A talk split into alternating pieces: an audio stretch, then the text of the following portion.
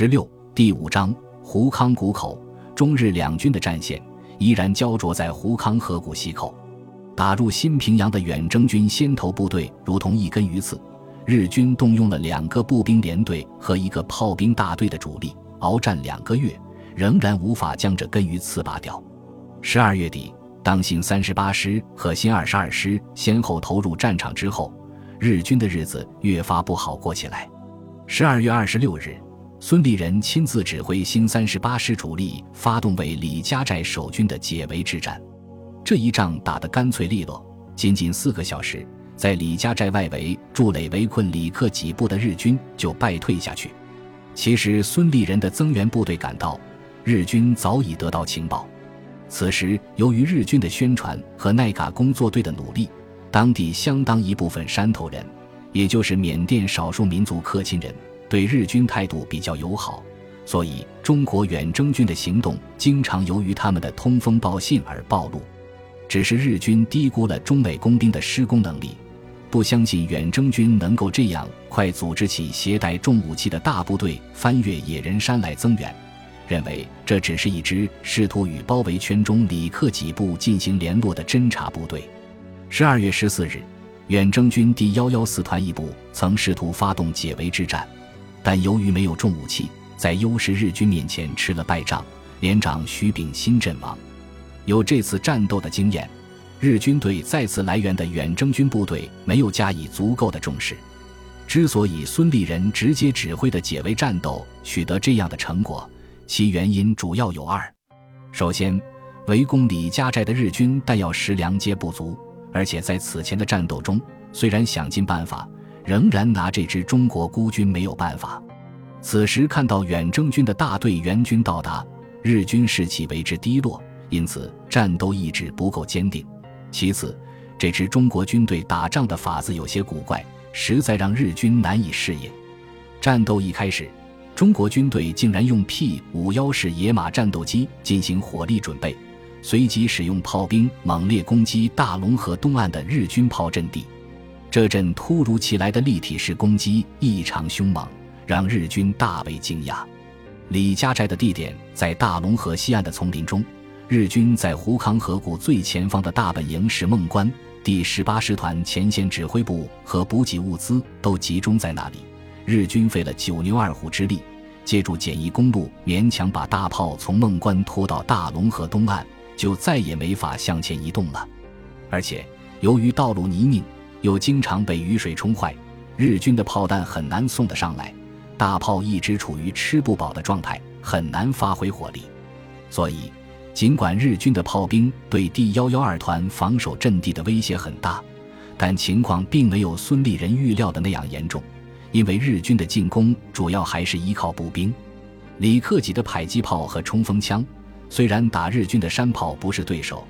但收拾起扛着比人还长的三八大盖的日军步兵却是游刃有余。李家寨就是一个依托大树建立的环形步兵防御阵地，尽管飞机不断空投物资弹药，但不可能连钢筋混凝土一起投下来，因此当地根本无法建造坚固的永备工事阵地。假如让日军像孙立人那样用炮，那十个李家寨也早拿下来了。孙立人是怎样用炮的呢？中国远征军在李家寨反击战的第一阵排炮，就隔着大龙河把日军的炮阵给点着了。因为在李家寨的战斗已经打了几十天，日军知道李克己手中并没有远程大炮，所以其炮兵根本没有转移阵地的习惯，在中国军队的炮火面前，只好仓促就地还击。但是，中国炮兵的火力明显大大超过日军，几个回合。日军的大炮就成了哑巴，如同前面叙述的，由于两个师瓜分了相当于三个美军师的装备，远征军驻印军的炮兵部队达到了变态的地步。孙立人部新三十八师居然辖有三个炮兵营，其使用的美国 M 一式七十五毫米山炮是专门为山地作战设计的，平常用吉普车拖着也能奔驰如飞。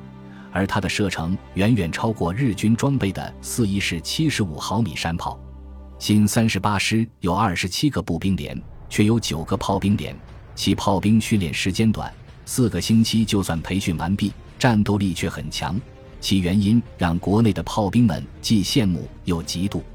在兰姆加训练中心，中国的炮兵学会开炮以后，美军顾问就会让官兵们开车拖着大炮到野外去，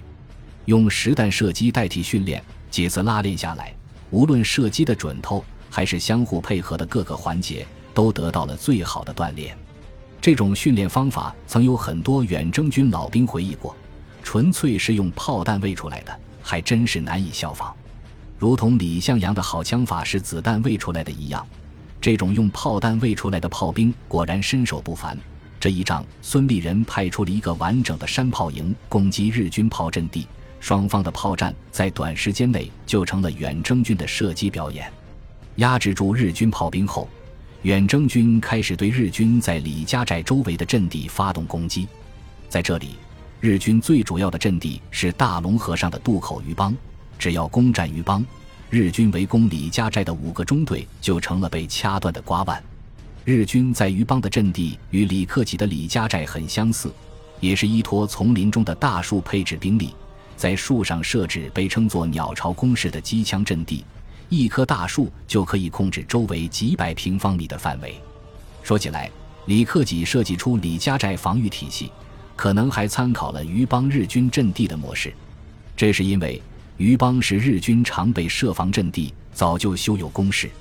根据《大公报》随军记者徐东记录，十月底的进攻中，李克己曾经指挥所部施工过余帮。远征军对于帮敌军的阵地印象深刻，称敌人的工事做得意外新奇。那战壕有两米多深，外面却没有一点积土，而壕底的两边入口很小，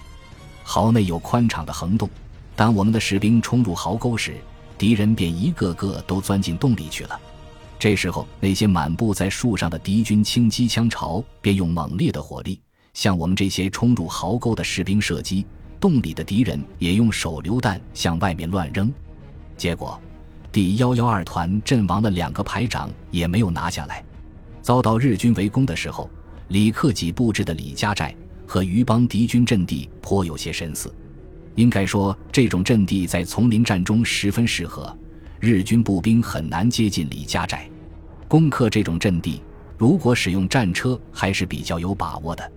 日军进攻马来亚的时候，英军的指挥官伯希瓦尔将军和远征军参谋长伯特诺颇有些相似的教条主义精神，按照教科书得出了热带丛林战中无法使用战车的结论，于是把所有战车部队调离战区。偏偏日军这方面的书本教育不够彻底，于是山下奉文将军的部队在战车开路的情况下，